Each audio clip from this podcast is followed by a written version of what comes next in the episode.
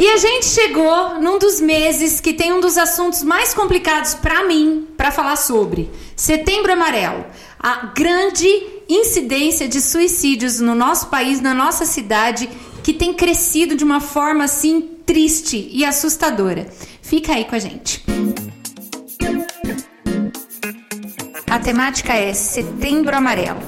É, é um dos assuntos mais difíceis para mim, porque uma das coisas que mais me impacta é porque a pessoa chega no limite da sua emoção de que ela não vê nenhuma outra saída a não ser tirar a própria vida. E hoje, para complementar esse pensamento, para a gente entender um pouquinho de como trabalhar essa conscientização e essa prevenção, a gente está com uma equipe dos nossos, uma parte da equipe dos nossos psicólogos aqui. Pastor Kaique Lázari, que é um dos nossos psicólogos e um pastor aqui da nossa igreja auxiliar, então a gente vai discutir muito sobre as duas partes, viu, pastor? Bora lá então. Marisa, que é a líder dos nossos psicólogos aqui na aba Psicologia, e a Aline Marzó, que, gente, conheço ela desde bebezinha. Eu acho que eu tô ficando velha. Também que tá aqui pra gente conversar um pouquinho sobre Setembro Amarelo. Vamos lá. Kaique. Vou começar, vou passando a bola para você. Bora lá. Suicídio. Estoura tudo, todas as possibilidades da vida de uma pessoa e ela só vê isso ou é algum déficit corpóreo, químico, psiquiátrico ou é só emocional? Gostei de uma frase que eu ouvi uma vez e nunca mais esqueci de um setembro amarelo. Suicídio não é opção. Ninguém escolhe se suicidar. É a única saída que a pessoa vê. Então a gente tem que de cara quebrar esse paradigma que o cara escolheu aquilo. Ele não é fraco, ele nem é forte. Ele não teve escolha. Ele achou que era o único caminho possível e viável tirar a sua própria vida. Então, acho que se a gente partir daqui nossa conversa hoje, a gente tem onde pisar. O cara não escolheu, a mulher não escolheu, o senhor não escolheu, a criança não escolheu. O único caminho que tinha, na visão deles, diante de todo o sofrimento que a gente vai falar tudo que ele via era suicidar-se. Então, vamos quebrar já o paradigma de que é forte ou é fraco. Não é nenhum dos dois, é o único caminho. Ele não tinha outra escolha, ele não tinha uma escolha. Ele só conseguiu enxergar isso. Vamos partir daqui? Vamos, vamos partir. Mas aí, você acha que é, o que leva essa pessoa a ter só essa saída? Você acha que é, são só influências emocionais? Porque muitas pessoas falam assim, ah, partindo disso que você tá. falou, é um fraco foi lá e tirou a própria vida ou tentou. Mas isso é emoção? É química? É psicológico? É psiquiátrico? Jesus, é Pode ser um conjunto de tudo, né? É multifatorial. É. Multifatorial. Olha, elas duas aqui, ó, é. antes de eu chegar nelas, elas já querem participar da resposta quer. do Kaique. Mas é, Mas é multifatorial. Tem um fator genético, tem a predisposição genética, tem fator cultural. Então, são várias coisas que podem influenciar a pessoa a ter uma ideação suicida e até chegar numa tentativa de suicídio. É, eu lembro que uma das conversas que eu tive com um profissional da saúde na área médica, é, que eu até ouvindo a palestra ele explicou que existem às vezes componentes químicos que travam o desenvolvimento uh, da, da pessoa e ela não consegue enxergar outra coisa a não ser esse Exatamente. fim. A gente parte da. Só um minutinho, a gente parte da ideia do Kaique de, de não ser uma escolha, por quê? O que, que implica com que alguma coisa seja uma escolha? Quando eu tenho opções. Sim. Uma escolha, ela é uma ação diante de, de opções, pelo menos duas, pelo menos três, né? Preciso é. ter mais que uma. Se eu enxergo um único aspecto como um direcionamento, um caminho a seguir, não é uma escolha porque eu simplesmente não vejo outras possibilidades. Sim. Então é nesse sentido que deixa de ser uma escolha e vira a única opção existente. Tá. Se nós estamos falando que uma pessoa com uma predisposição suicida, ela só vê isso como uma escolha e o único caminho a seguir, como reverter essa situação. Se nós estamos entrando no Setembro Amarelo, e o que, que, é o Setembro Amarelo? Ele é uma campanha que partiu é, de uma iniciativa para poder conter as ideias suicidas ou as decisões uh, seja lá como nós formos abordar nesse aspecto, de uma pessoa que não vê outra saída. Então, ela é uma conscientização. E a conscientização, ela parte de dois lados, né? A pessoa que está na situação e a pessoa que está com a pessoa nessa situação. Como diagnosticar, como saber e tudo mais. Ou seja, é, é um, um caminho, tá? Como que eu tiro? Como que eu começo a trabalhar com uma pessoa com, essa, com esse caminho? Quem Bora quer responder lá. primeiro? Primeiro? Quer ir primeiro? Todo mundo eu vou jogar na mesa, porque hoje. Deixa eu falar uma coisa. Hoje vai ser uma guerra boa de falar, porque psicólogo gosta de falar, vocês ah, sabem. É e eu não gosto de falar. Imagina. Então vai ser uma situação assim que todo mundo vai ficar. Mas vai ter muita informação boa pra você. Quer começar? Vai que é tua, né? Respondendo a pergunta anterior, que, que você tinha é, dito sobre se é um problema da química cerebral. Quando nós falamos em ideação suicida, em tentativa de suicídio, é, nós vemos que tem um desequilíbrio na bioquímica cerebral. Então, é a falta de serotonina, uma deficiência na serotonina, na endorfina, na dopamina. Então, são hormônios que são responsáveis pelo nosso prazer, pelo nosso bem-estar. Então, uma pessoa que tem uma ideação suicida, ela sim está com um desequilíbrio na bioquímica cerebral. Então, por isso é muito importante é, buscar ajuda, buscar um profissional da saúde. Buscar... Fazer os exames, verificar, Sim. né? Por que, que essa sensação Sim. de insatisfação constante, de apatia, de tristeza, de. Uh, o que mais eu posso agregar? Falta de prazer, né? Desesperança. Por que, que ela não cessa? Não é normal. Não é o normal um ser humano viver constantemente com esse aspecto, certo? Sim, todos nós temos vulnerabilidades. Mas quando nós falamos de, de uma pessoa que tem pensamentos de tirar a própria vida, a gente está falando uma, num nível mais profundo de vulnerabilidade. A pessoa, ela precisa ter um lugar de fala, né? Ela precisa falar sobre a dor, ela precisa expressar a dor. E aí é, tem um problema que muito acontece né, na, no, na nossa sociedade, é, quando, por exemplo, no caso de um adolescente, quando ele vai se expressar é, para alguém a mãe ou o pai ou alguém perto, algum amigo fala, ah, eu não quero, não quero escutar sobre isso. Nossa, você é tão bonito para pensar em, em, em, ter um fim, é, se, de se matar, de fazer matar. isso. Você é tão uma pessoa assim tão bonita, por que você vai fazer isso? Mas hum. se eu fosse feia, é, então, é o padrão, como o meu avô dizia, padrão de beleza é Sim. É critério, não, é, é né? é, não é critério mesmo, Sim. porque o que é bonito para um é feio para o outro, a gente sabe muito bem disso. A né? questão né? é que a morte, ela causa um sentimento de angústia. Então, quando a gente está falando no suicídio, na tentativa, na ideação, causa uma angústia nas pessoas que estão ao redor.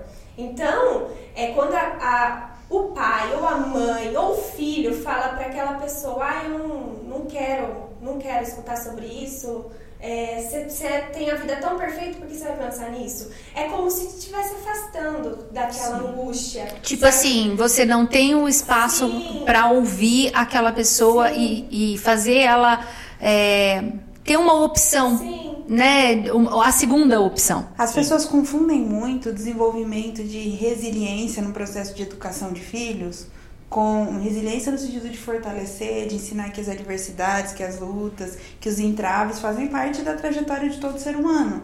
A gente não consegue passar por essa vida sem ter entraves e coisas que a gente precisa resolver e que nos machucam na essência. Com banalização dos afetos. Sim. Então, na tentativa de. É uma linha tênue. Sim, é na tentativa de formar um sujeito que dá conta de resolver problema, que dá conta de enfrentar desafios, de entender que eles fazem parte da vida e que eles precisam ser resolvidos, é, enrijecem a postura para não fragilizar e falar: ah, não, não quero nem ouvir. Nem vem que é esse, esse, discurso que a Aline traz. Não quero nem ouvir, nem vem com esse discurso, nem vem com esse mimimi. É uma defesa. É, então, isso vem muito de geração para geração. Fora a, a, tiração de sarro, né? A, a que muitos acabam passando, falando, ah, você não vai ter coragem, ah, vá, você está falando da boca para quer, quer chamar atenção.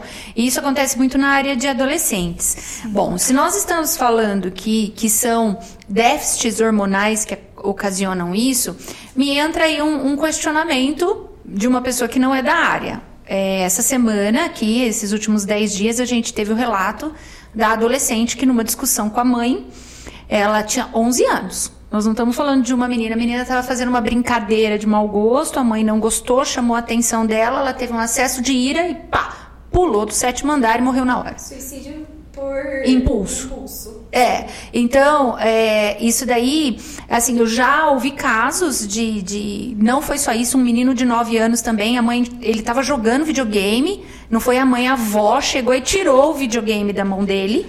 Ele ficou tão irado que ele pulou pela janela. Nove anos. Nós não estamos falando mais de, de fato. Quer dizer, isso não era uma coisa tão comum antigamente, certo? Sim. Ou isso só está mais visível agora? Tá, eu não sou tão nova. Eu, eu ouvia muito menos falar sobre suicídio na minha época de adolescente. É, será que a, a, o vício constante das telas ele não causa também uma certa dependência, uma certa é, sei lá, um, um, uma certa visão de mundo que não é real e talvez até por eles estarem jogando o tempo todo e não verem a morte do mesmo jeito que a gente vê, eles veem assim, não, tipo, ah, se eu, se eu cair da janela, eu só vou me machucar lá embaixo, minha mãe vai ficar com dó de mim e pronto, acabou. Eu, eu é não consigo entender. Falar, é isso que eu ia falar e depois eu vou pedir para vocês me complementarem. Eu vejo muito sobre o que eu estava falando da dificuldade de, da linha tênue entre acolher afetos e fortalecer um parâmetro geracional de, de diferença de lidar com problemas.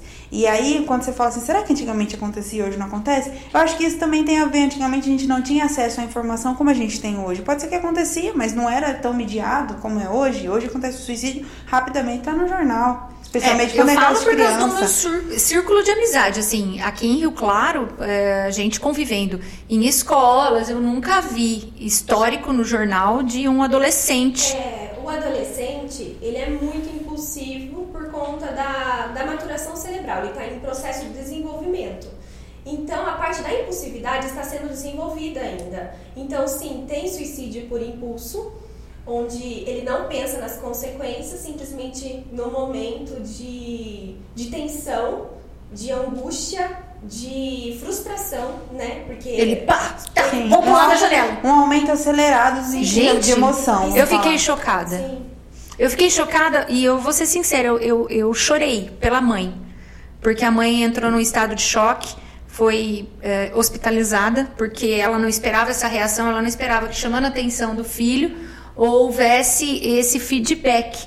Quer dizer, a, é, da filha, foi uma menina. E isso ah, agravado por questões religiosas, tá? Nós estamos falando aí de uma família religiosa. Então, é, como? Ah, Isso é uma coisa que eu acho que não dá para prever. Ou dá? Vai, Vai, solta a voz Kaique. que eu e Pra ele já estamos falando pra fala? caramba. É, dá pra gente ler traços de é, prováveis suicidas? Olha, eu, eu ouvi de uma mãe uma vez que teve o seu filho que cometeu suicídio, que ela falou que ela nunca tinha percebido. Mas depois que ele cometeu o suicídio, ela começou a, a- ela parou e começou a olhar para a história deles e começou a encontrar sinais, como por exemplo um cano de chuveiro quebrado. No dia que ela chegou na casa dela, era só um cano de chuveiro quebrado. Depois ela entendeu Que ele já que era uma tentativa de suicídio, de um enforcamento dentro de um banheiro. Então, depois fica muito mais fácil. O difícil é durante, né? Você conseguir sentir o que está acontecendo. Agora, juntando tudo isso que a gente está falando e o papel da psicologia, da psicologia de abrir esse espaço para falar, eu acho que é o fundamental. Porque o que eu tenho visto, assim, nós que somos amigos, trabalhamos juntos, sempre trocamos aqui as nossas figurinhas aqui, né? Que normalmente os pais, os adolescentes vêm e falam: quem é que percebeu que estava tendo uma ideação suicida, tentativas, pensamentos assim? Os psicólogos. Normalmente, quando alguém fala, quem foi que descobriu? Ah, quem descobriu foi o psicólogo. Por quê? Porque talvez o psicólogo tenha sido o- a única pessoa, o único homem ou mulher, o único profissional, o único ser humano que parou para ouvir aquela pessoa que sofria. Então, eu acho assim, se você não conseguir ler os sinais, ah, não sei, não sei como que minha filha tá, não sei como que tal fulano tá, escute de alguém, de um profissional. Talvez ele consiga ler alguma coisa. Talvez esse espaço de falar Se você conseguir falar para alguém, se seu filho, você, ah, não sei se meu filho está bem ou não, põe ele para falar para alguém. Se você não vai acolher, que é o que a gente estava falando aqui agora há pouco, se você não acolhe essa fala, se para você é um mimimi, para você você não entende por como que um jovem pode ser assim, encaminha para um profissional, deixa ele ouvir, porque às vezes a pessoa que está passando por isso vai encontrar um espaço de falar, alguém para acolher ela. E aí, esse profissional, que é nesse sentido que eu estou falando, se a gente não conseguir ler, então, entrega para um profissional. Uhum. Talvez a pessoa fale para o outro. Para o outro que não tem nada a ver com a história dela. Aquele que ele chega e fala assim: não sei quem é você, o que, que você faz na sua vida, você não me conhece, eu vou fechar aquela porta, a gente nunca mais vai se ver. É muito mais provável essa pessoa falar para o pro profissional do que para qualquer outra pessoa. Então, se você não está conseguindo ler os sintomas, Talvez os sintomas podem ser mais parecidos com uma depressão, se vier acarretado disso, de uma ansiedade, e aí fica mais fácil. De uma também, né? agressividade. Né? Tá bom. Mas se você não sabe, põe na mão de um profissional. Talvez essa pessoa só fale para ele. É isso que eu tenho visto dentro da psicologia, dentro da nossa Sim, classe. Que Nós eu que vejo, ouvido. E as pessoas que, têm muita que é dificuldade é, de aceitar as questões da saúde o mental. Que eu vejo, o que eu vejo aqui, é assim, os pais, eles hoje vivem uma vida extremamente corrida. A gente entende que o, até, se a gente for comparar Há tempos atrás para hoje, o consumo aumentou muito. Nós não tínhamos um, uma carga financeira tão grande quanto a família não tinha uma carga financeira tão grande quanto hoje tem, né? A vida social ela é muito mais ativa. As redes sociais influenciam muito essa essa vida social. E aí nós vemos que os pais acabam não tendo tempo para verificar sinais nós estamos falando necessariamente de adolescentes, né? E ainda temos que migrar depois para a fase adulta, que existem, nossa, centenas, fatores, né? centenas de situações que levam uma pessoa a pensar sobre isso e efetivar, né?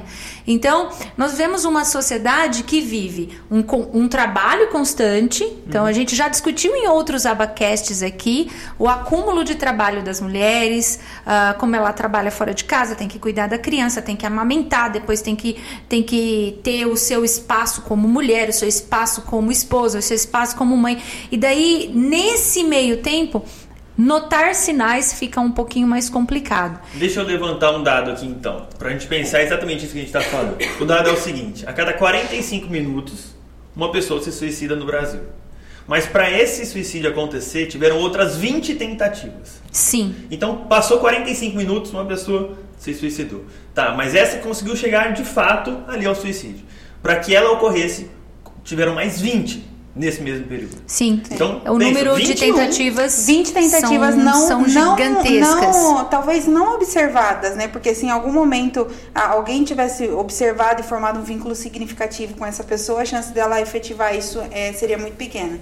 Na, na, no dia a dia eu tenho percebido, eu tenho conversado com colegas que também têm tido essa percepção, né? A gente vai trabalhando, a gente vai tendo dados reais é, que a maioria das pessoas que tentam suicídio ou que efetivam, elas não tinham nenhum vínculo afetivo significativo. O que, que, eu estou chamando de vínculo afetivo significativo? Alguma pessoa que para ela era uma referência de cuidado, ah, mas ela tem mãe, ela tem pai, ela tem irmão, ela tem um lar perfeito. Mas será que essas pessoas eram para ela um vínculo significativo de amor, de afeto, Sim. de acolhimento? Pessoas com quem ela se abria, com quem ela contava Perfeito. as agruras da sua alma? Ou será que eram pessoas que dividiam o mesmo espaço? As novas configurações familiares e a mídia têm trazido um estilo de família que convivem uma república de pessoas que dividem o mesmo espaço, mas que mas não que necessariamente não têm vínculo afetivo. Quando interagem entre Quando si, que não vive cada um num cômodo da casa. Cada um come no seu quarto, Fechado, a mãe, a responsável pela comida faz a comida, a mãe ou o pai, cada um vai lá, faz o teu prato, vai pro quarto, ou come na sala, não tem mais aquele momento de vamos sentar aqui, vamos brigar, vamos, né, é. né, vamos se resolver, vamos se entender, fala que você não gostou que eu fiz, ah, você pegou minha roupa, não tem mais esse, essa dinâmica. Hoje em dia a individualidade está tão acentuada que as pessoas ficam naquela de evitar fadiga e se distanciar e conversar pelo WhatsApp. A mãe tá na sala falando pro filho, pega água para mim pelo WhatsApp, então. E vou levar para um, um ponto mais maduro da conversa. A gente está falando de adolescente. Se a gente leva essa pessoa que você está falando agora, um adulto, que tem já não tem vínculos muito fortes familiares, com amizades, mas tem o trabalho.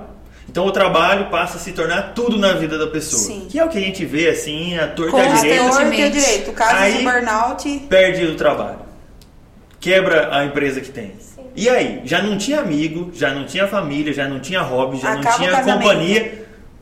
Agora perdeu a empresa, perdeu o emprego, perdeu o salário, Sim. perdeu a renda.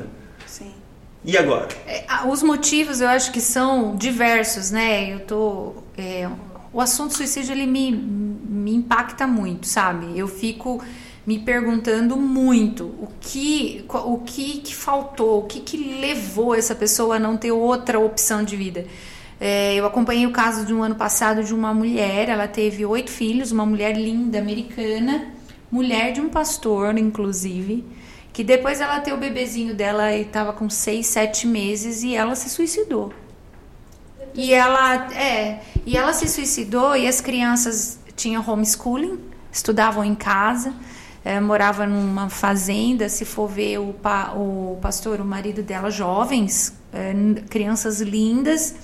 E ela, eu não sei se era oito filhos, tá, gente? É que eu tenho uma mania assim de lembrar o número, mas eu lembro que ela tinha mais de quatro. E aí ela cometeu suicídio. E eu fiquei impactada. E são casos assim que você acaba vendo, que nem um empresário, que teve um empresário aqui em Rio Claro, que ele simplesmente se enforcou dentro da própria empresa por causa da pandemia. A semana passada teve um estudante de psicologia uhum. que se suicidou dentro do campus da Universidade então, Fiscal de São Carlos. Aqui uh, tivemos um caso de uma moça que investiu todo o seu dinheiro numa cafeteria e entrou a pandemia, ela perdeu tudo, não viu saída para a vida dela e tirou a própria vida, ou seja, os casos que o, são diversos, né? As, não os casos, o que leva a né? Sim. Mas é, pensando em todos esses casos que para mim é de uma tristeza absoluta, absoluta. Deus sabe o quanto o meu coração estraçalha com duas coisas: criança e, e suicídio. Eu fico pensando qual o nosso papel nessa campanha de Setembro Amarelo de conscientização para que a gente possa ajudar essas pessoas que às vezes não têm essa válvula de escape de fala né? Então a gente cria campanhas, eu já, já recebi algumas críticas. Ah, vocês só falam isso no Setembro Amarelo. Não, Setembro Amarelo é um período que nós temos de dedicação especial. De ênfase, né? De, de, de conscientização que essa causa não é uma um dado perdido, estatístico, que uh, é longínquo. Não, é real, é aqui perto, é aqui do lado. São gentes aqui que caminham com a gente, que já pensaram nisso é, de uma forma ou de outra. Alguns, é que nem se falou, tem a cada 20, um. A cada 20 Aí nós, é só, só que nós temos que levar em consideração que são 45 minutos, um. É. Então, esses 20 que não foram, pode ser o, o, o 1 de dali 45 minutos. Então, é, como profissionais da área da saúde mental, nós temos uma campanha que está se iniciando agora no mês de setembro. Vamos abordar sobre isso em simpósios, pedágios, vai ter um momento específico para as crianças, esse abacast. Mas se nós pudéssemos falar para essa população, tanto a que sofre pensando sobre isso, tanto quanto a que pode ajudar para que isso não se efetive, qual seria o nosso papel de fala, Marisa? Bom, é, eu vejo muito a, leitura que eu faço sobre esse, esse fenômeno suicídio. Além dos aspectos multifatoriais que acabam é, fomentando né, o ato do suicídio, eu percebo que diz muito de uma fragilidade de autoconceito, de autoaceitação, de autoamor. Porque se, se, se tem um mínimo de estrutura fundamentada nesse sentido, autoconceito, eu acredito no meu potencial, eu sei qual é, qual, é, quais são as direções, os meus limites, tenho possibilidade de ampliá-los, tenho amor à vida, à minha própria vida, senso de importância. Todos nós, em algum momento, nós não enquanto pessoas que estão aqui nessa mesa, mas enquanto humanidade, temos momentos difíceis e desafiadores que extrapolam tudo que a gente já viu. Você fala, não, agora eu cheguei no meu limite. Aí acontece outra coisa e fala, não, aquilo não era meu limite, é outra, outro limite.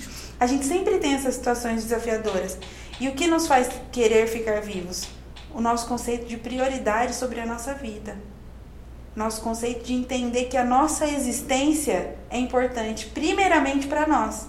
Não, não, é o desejo de não cometer o suicídio porque minha mãe me ama, uhum. porque tem um amigo especial que vai sentir minha falta. Porque isso você pode perder a qualquer momento. Né? Exato. Né? E aí eu atrelo, porque eu tenho um emprego legal, uhum. porque eu tenho um casamento bom, porque eu tenho um filho pequeno que depende de mim. Isso são é, aspectos multifatoriais. O filho pode morrer, uma mãe pode morrer, um emprego pode perder. Quando eu atrelo a minha própria vida como prioridade na minha existência, os, fa os fatores, eles não são decisivos.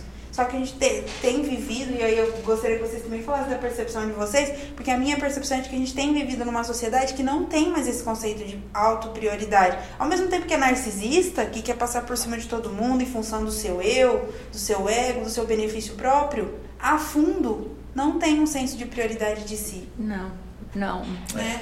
O que, que você pensa sobre a conscientização, Aline? Que se você fosse falar com esse público com relação a essa parte da campanha da, da conscientização?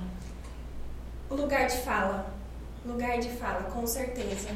É, falo agora para a mãe, para o pai, para o avô, para o filho, para o amigo. Ouça, escuta e sem julgamento. É, essa parte é mais difícil, né? Você Sim. ficar dando pitaco na vida e no sentimento da pessoa, é, diminuindo Sim. o sentimento que ela está tendo naquele momento. Sim, e mostrar uma saída. Mostrar para a pessoa: olha, é, você já superou tal adversidade, você já passou por isso, já passou por aquilo. Uhum. Porque a pessoa é, que chega ao ponto de é, ter um, é, é, praticar o suicídio, já chegou no limite. Só que a gente vê que tem um histórico antes. No caso do, da questão que quando perde um emprego, a pessoa não vê mais uma saída. Tá limitado aquilo, não consegue ver as possibilidades que ela tem. Então seria importante, né, é, você, né, que, que está acompanhando uma pessoa que tem a ideação suicida, suicida, seria importante você escutar ela e dar possibilidades. Não, aí vamos buscar ajuda, vamos é, num profissional, eu te acompanho, acompanhamento terapêutico de um, de um amigo, de um familiar, de junto, de acompanhar, de escutar sem julgamento e de abrir um leque de possibilidades para a pessoa. Porque, como eu disse, é, ah, eu perdi o emprego, acabou a minha vida. Não, não acabou. É, a, no, na verdade, a gente sempre vai ter um segundo caminho. Sempre. No mínimo né? segundo, né? Nós Quando estamos. Terceiro, vocês quarto. estão vocês falando assim, né? Que nem, ai, perdeu, eu não tenho mais nada na vida. Eu, sei que vocês não gostam muito quando eu é levanto é algumas coisas, jovem, elas já sabem, né? Não, não é coisa, de... coisa de Mas eu vou ter que jogar isso. É. Jesus você acha que a espiritualidade é um fator é, significativo. significativo nessa questão? Porque assim, nós já vimos pastores cometerem Sim. suicídio, tá? Então a gente não precisa romantizar que a religião é a salvação de uma pessoa com como é mesmo que você fala? Ideias. Fala da diferença entre espiritualidade e religião. Fala, fala, divide. Então, assim, pelo amor de Deus. Porque é, é essa questão, porque é um, é um, eu acho que não só para evangélicos, mas para qualquer outra classe religiosa, né? Há aquele, aquele aspecto. Não faltou Deus na vida dessa Sim, pessoa. Bora lá. Palavras isso, de Kaique 2022. Vamos isso lá. é uma coisa aí, né? Não briga com a Bíblia, briga comigo, briga comigo. Depressão, suicídio não é falta de Deus não é o demônio. Sou eu falando, tá? Minha opinião, em cima de tudo que eu estudei e que eu li. E não é frescura. Então não é falta de Deus, não é depressão, não é frescura. Esquece esse negócio, irmão. Esquece isso aí. Vamos embora porque importa. O que importa é que espiritualidade é diferente de religião, né, dona Marisa? É isso mesmo. Eu também Isso é uma nisso. coisa que aqui todo mundo sempre defende. Tá? Vamos lá. Religião. A religião. Espiritualidade. Diferença. Eu estava assistindo esses dias é, uma conversa do Pondé com o Cortella e eles estavam falando um pouquinho sobre espiritualidade, religiosidade. E eu gostei da definição e faço parte com eles dessa opinião.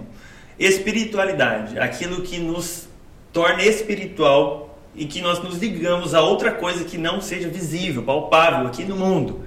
Tô dentro dessa. espiritualidade vai encarar como isso, como algo que me une a algo que não está aqui, que eu não estou vendo. Religião, algo que eu organizo isso agora que eu não vejo. Então, a religião organiza isso que eu estou chamando de espiritual. Vou falar dentro do cristianismo, que é o que a gente crê aqui, pelo menos todos nós que estamos aqui e nossa instituição. A nossa espiritualidade está em nos relacionar com Deus com um Deus que nós cremos que está vivo, que morreu, ressuscitou, Jesus está entre nós. Ele não está sentado, gente não está vendo ele, ele está aqui, ó, sentadinho, mas o Espírito Santo está aqui, cremos nisso. A espiritualidade me faz encontrar com ele, conversar com ele. Eu, ele me escuta, Ele me apoia, ele conversa comigo, ele responde. Então, isso é minha espiritualidade. E nisso eu posso encontrar apoio. Isso não necessariamente coloca o pastor e o membro da igreja em posições diferentes. Porque por que, que o pastor se suicida então? Ele não tem algo espiritual? Quer dizer que então ele parou de encontrar com esse Deus amigo dele? Esse Deus pai dele? Não. Só que o pastor pode também estar longe de Deus. Ele também pode deixar de ter sido espiritual e ter se tornado um religioso. Ele pode ter parado de se conectar e só organizado o encontro. Ele pode organizar o culto e não encontrar com Deus no culto. Você pode ter a fé que você quiser e não se encontrar com aquilo que você procurou. Você pode organizar tudo e deixar ele de fora. É isso que eu estou te falando. Então, pensando em tudo isso aqui, eu, olhando para o que eu vejo, já atendi paciente que olhou para mim e disse assim: pensei em fazer uma grande besteira. Porque todo mundo sabe que isso é uma grande besteira. Uhum. O problema é não conseguir encontrar outro caminho. É isso que a gente está falando. É não encontrar outra saída. Se você vai encontrar em Jesus, glória a Deus. Se você vai encontrar de outro jeito, também. Que você encontre, mas tem que saber que existe outro, outra forma. Quem mostra se não for a pessoa, tem que ser outro, tem que ser um amigo, tem eu que acho, ser um parente. Eu acho que a parte mais importante é desmistificar essa questão, porque se nós for, a, da, da, da, religiosidade com relação à espiritualidade, porque é, uma pessoa que não viu outra saída, ela tá com aspectos físicos muitas vezes, fisiológicos, Sim. Sim. que estão bloqueando ela. Então, é, a cura, eu sempre falo que a cura, ela pode ser milagrosa através é, do, do espiritual, mas ela também pode vir através de profissionais especializados naquele campo. Uhum. E a saúde mental, é, a doença, né, vamos dizer assim, emocional, fisiológica, cerebral, ela é o que? Ela é um déficit. Em algum setor ela é um déficit. Eu orei, orei, orei, eu não encontrei na minha oração a cura ou esse lugar de escape, Deus nos coloca diante de nós uh, pessoas capacitadas para nos ajudar nesse processo de cura. Então, a cura ela pode ser tanto milagrosa quanto através de profissionais. E isso precisa ser desmistificado Sim, em todo o sentido da religião. Eu lembro que eu ouvi um psiquiatra que eu gosto muito, já falei mil vezes deles dele para os meninos aqui, que é o Ismael Sobrinho, ele falou assim: tem muita gente que pede para Deus o suicídio gospel. Senhor, me leva daqui. Senhor, me leva. Quer dizer, ele não tem coragem porque alguma coisa da religião o bloqueia, mas ele vive pedindo a morte para Deus, né? Então, é, nós precisamos entender que se você não tem o prazer na vida, alguma coisa está errada. E o que que tá errado? É emocional? É fisiológico? Onde você vai buscar ajuda? Isso é importante a gente desmistificar quando a gente fala em religião. Tô errada? Nossa, não. ficou todo mundo quietinho, assim, olhando pra minha cara, tipo, é, é pensando, pensando, né? Quando nós falamos do suicídio, uma das maiores causas é a depressão. E pode um crente que teme a Deus, que serve a Deus, ter depressão? Poxa Pode, claro. Claro, nós não conhecemos sim, Elias, o famoso sim. que foi para a caverna? Sim. E a causa da depressão, a gente tem que desmistificar, porque a depressão afeta assim o âmbito espiritual, assim como afeta tudo. Tudo, todas as demais áreas da nossa vida, a depressão afeta. Então, afeta também o espiritual. Só que muitas vezes dentro da igreja é, queremos colocar a causa como sendo espiritual. Ah, é falta de Deus. Ah, você não está buscando a Deus, você precisa orar mais. Você precisa buscar Deus. Aumenta a carga Sim. da pessoa que já está pesada. A interpretação daquele sujeito, da, da forma como a religiosidade chega até ele, fomenta até esse tipo de claro, sentimento. Eu, eu não, sou, sou digno, capaz. eu não sou capaz, Exatamente. eu não sou bom, Sim. eu tenho uma essência ruim. Isso precisa ser desmistificado. Se existem profissionais para cuidar de âmbitos do nosso corpo, a gente precisa buscar ajuda com profissionais que possam nos ajudar no âmbito que está em déficit. Sim. Entendeu? A cura, ela vem de vários Sim. aspectos. E quando nós vemos a história de Elias, a gente vê que é, Elias que pediu a própria morte ao Senhor. Claro. E não foi uma causa espiritual.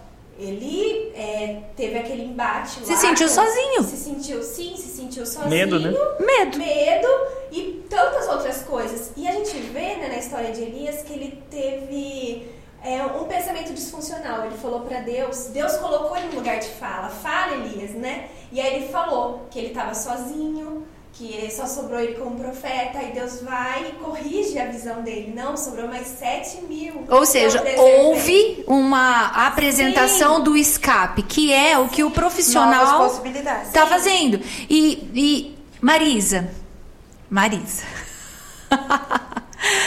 vamos lá. Como que nós podemos atrair essas pessoas para falar?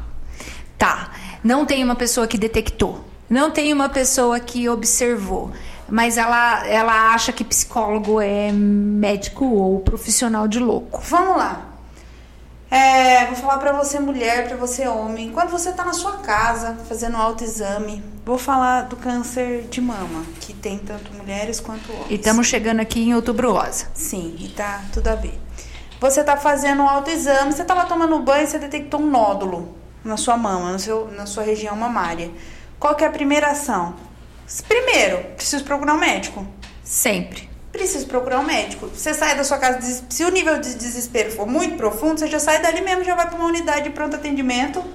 Se não for tão profundo, você liga no consultório do médico e fala que você encontrou um nódulo desesperado e aí ele marca consulta pro dia seguinte, você vai faz o exame e aí já identifica se é maligno, se é benigno, se precisa de tratamento, de biópsia, de quimio ou radioterapia e já tem um tratamento. Por qual é a dificuldade de identificar os nódulos da saúde mental?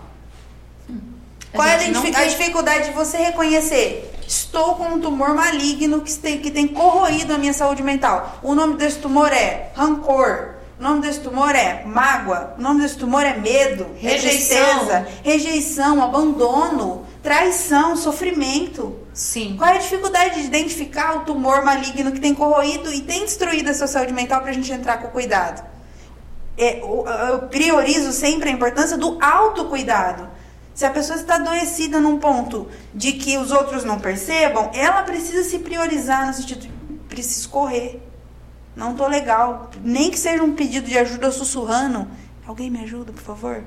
Né? Sim. Essa coisa de assim, você precisa priorizar a cuidar dos seus tumores da alma, das suas malignidades, das dores. Então essa é a forma que eu tento sempre convencer, atrelando a saúde biológica. Se você está com uma pedra no rim, quem já teve cólica de rim sabe que é uma dor pavorosa. Você não consegue não fazer nada, no sentido de não pedir ajuda, não pedir alguma coisa para conter aquela dor. É uma sensação de quase morte.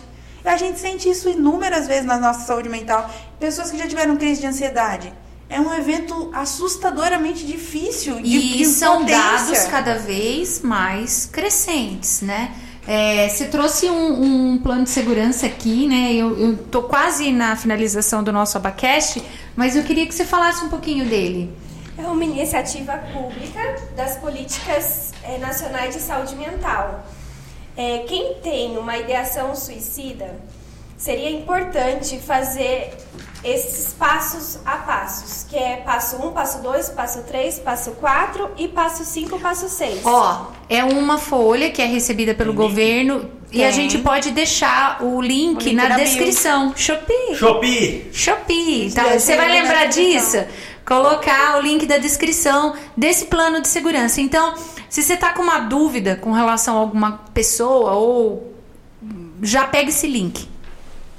Ou encaminha para alguém também, sim, né? É basicamente colocar os sinais de alarme, né, quando vem a crise, as estratégias que você pode utilizar, é, a- o pensamento que veio da hora da crise e para você superar esse pensamento, há pessoas e situações sociais que podem distrair na crise. Aquela pessoa que você gosta muito, que quando você conversa você se sente bem. Sim. Então seria importante você colocar também. Pessoas a quem você pode pedir ajuda. A rede de apoio. A rede de apoio é muito importante. É muito importante ter aquela pessoa é, que você confia. E aqui nós temos também a, o 188, né, que é de emergência.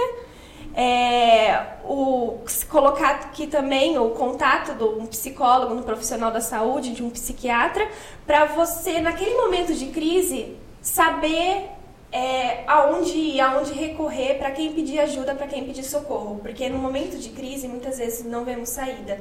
E às vezes o papel pode estar, tá, né? O papel. É, quando vezes... a gente organiza Sim. as ideias, a gente. Isso até em planejamento estratégico, qualquer coisa que a gente vai fazer, quando a gente começa a discorrer sobre, a gente começa a organizar as uhum. ideias, né? Bom, a gente está partindo para o final dessa conversa. Foi mais uma abertura de um bate-papo mesmo. Nós vamos ter várias ações que vão estar acontecendo tanto no município quanto na aba durante esse mês. Nós teremos um simpósio agora no final do mês de setembro que vai ser direcionado para profissionais da área de saúde. Depois os meninos vão estar explicando mais, vai ter divulgação também disso nas nossas redes sociais. Mas o que eu queria deixar bastante claro é que a gente precisa entender que há saídas.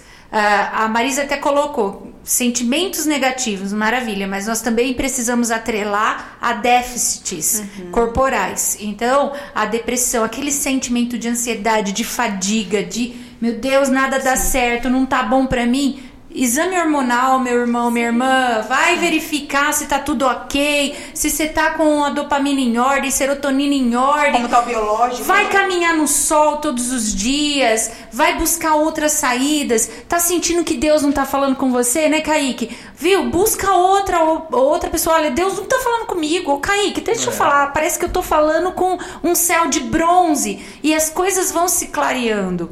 É, o importante é dar o primeiro passo para sair dessa fase se você se sente nesse momento, adorei essa frase que ela falou, de ideação suicida. suicida. E dessa ideação suicida. Certo, Kaique? Isso aí. Bora procurar ajuda.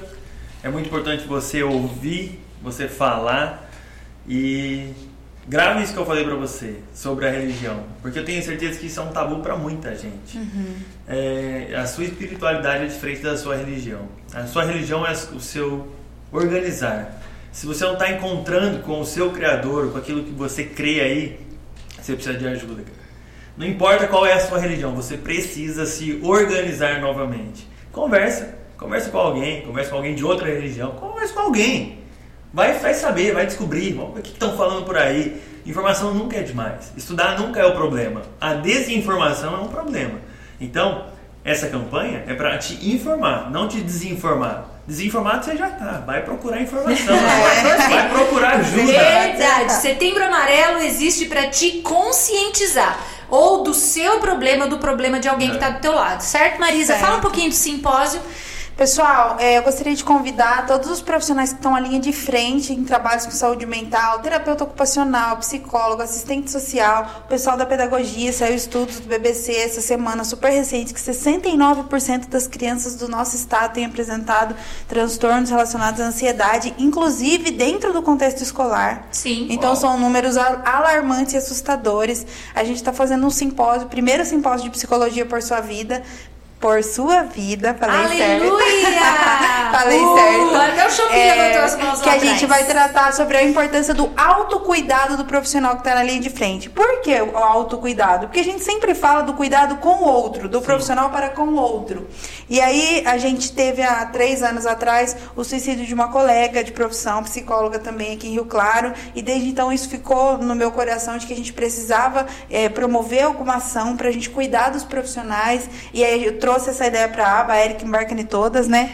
e aí a gente está desenvolvendo o simpósio. Venha participar com a gente, dia 23 de setembro, vai ser uma tarde de sexta-feira, vai ser um momento precioso para você se cuidar. Vai ter link também, né, Chupi? Link na descrição, para as inscrições. Assim. Um momento é, importantíssimo é, para você importante. se cuidar e reavaliar como tá aí o seu gás e tomar força para a gente seguir na luta. É importante essa questão do autocuidado, porque só carrega, né? Carrega informações, carrega aquela, aqueles baques emocionais das outras outras pessoas, nós não somos de ferro. Eu não sou profissional da saúde mental, mas eu trabalho no, junto com e a gente tem uma carga emocional dos casos das pessoas da instituição. Então, sim. é necessário sim a gente fazer é, essa alta autoanálise, esse autocuidado, certo? Exato. Vamos finalizar aí, Aline, fala a sua palavra de tchau para o pessoal. é, agradeço né, a de estar aqui falando sobre uma temática tão importante tão necessária na nossa sociedade, né, que tem infelizmente tirado muitas vidas, vidas de crianças, adolescentes, adultos, idosos. Então é importante falar sobre, né? É, um tempo atrás não podia falar porque falava que é, fomentava ainda mais a vontade de suicídio. Não, nós precisamos falar, nós precisamos conscientizar de que sim, precisamos falar sobre que sim, somos vulneráveis e precisamos é, desse espaço de fala. Nós precisamos falar das nossas dores, dos nossos sentimentos. Se você está passando por situações difíceis, falamos aqui do, do, do, do, ter um espaço de fala, chega no seu amigo e fala, ó, oh, eu preciso desabafar mas eu não quero julgamento, eu só quero eu só quero falar, só quero me expressar. E aí você fala e você tem aquele alívio, você consegue se organizar melhor, organizar mais seus pensamentos e até criar estratégias. Muito obrigada, Érica, muito obrigada a todos. E é isso. Pessoal, finalizando, vocês querem falar mais alguma coisa? Kaique, Marisa. É, me veio agora ela falando assim, ó, procura um amigo. Me veio aquele versículo que diz assim, ó, quando você for falar, for orar, entra no seu quarto, fecha a porta. Sim. E fala com o seu Sim, pai. Pode. E o seu pai que vem em secreto te responderá. Então, se por um acaso não tem alguém nessa rede de apoio que você possa buscar nesse momento, primeiro, você pode procurar a aba. Aqui nós temos cinco profissionais que estão prontos para te ouvir. Segundo, não tem como você tá longe, talvez você está vendo em outra cidade, em outra realidade, isso não está aí perto de você, você não tem com quem falar, fecha a porta do seu quarto e fala: "Deus, não sei o que fazer, cheguei numa sinuca de bico, não sei para onde ir. Coloca alguém para me ouvir que eu preciso falar com alguém. Eu então, por favor, fale o Senhor comigo. Eu posso te dar garantia, quase que 100%, de que ele vai falar com você. De uma forma ou de outra, ele vai te conduzir. Então, que você possa nos acompanhar nesse mês de setembro amarelo, que você possa entrar no seu quarto, falar com Deus e procurar ajuda, é, lembrando sempre que a cura vem milagrosamente ou através de um profissional, mas a cura pode vir. Que Deus abençoe você, acompanhe as nossas redes sociais, busca todas as informações da campanha por sua vida, que vai ser uma bênção para sua vida e da sua comunidade também. Até a próxima, se Deus quiser.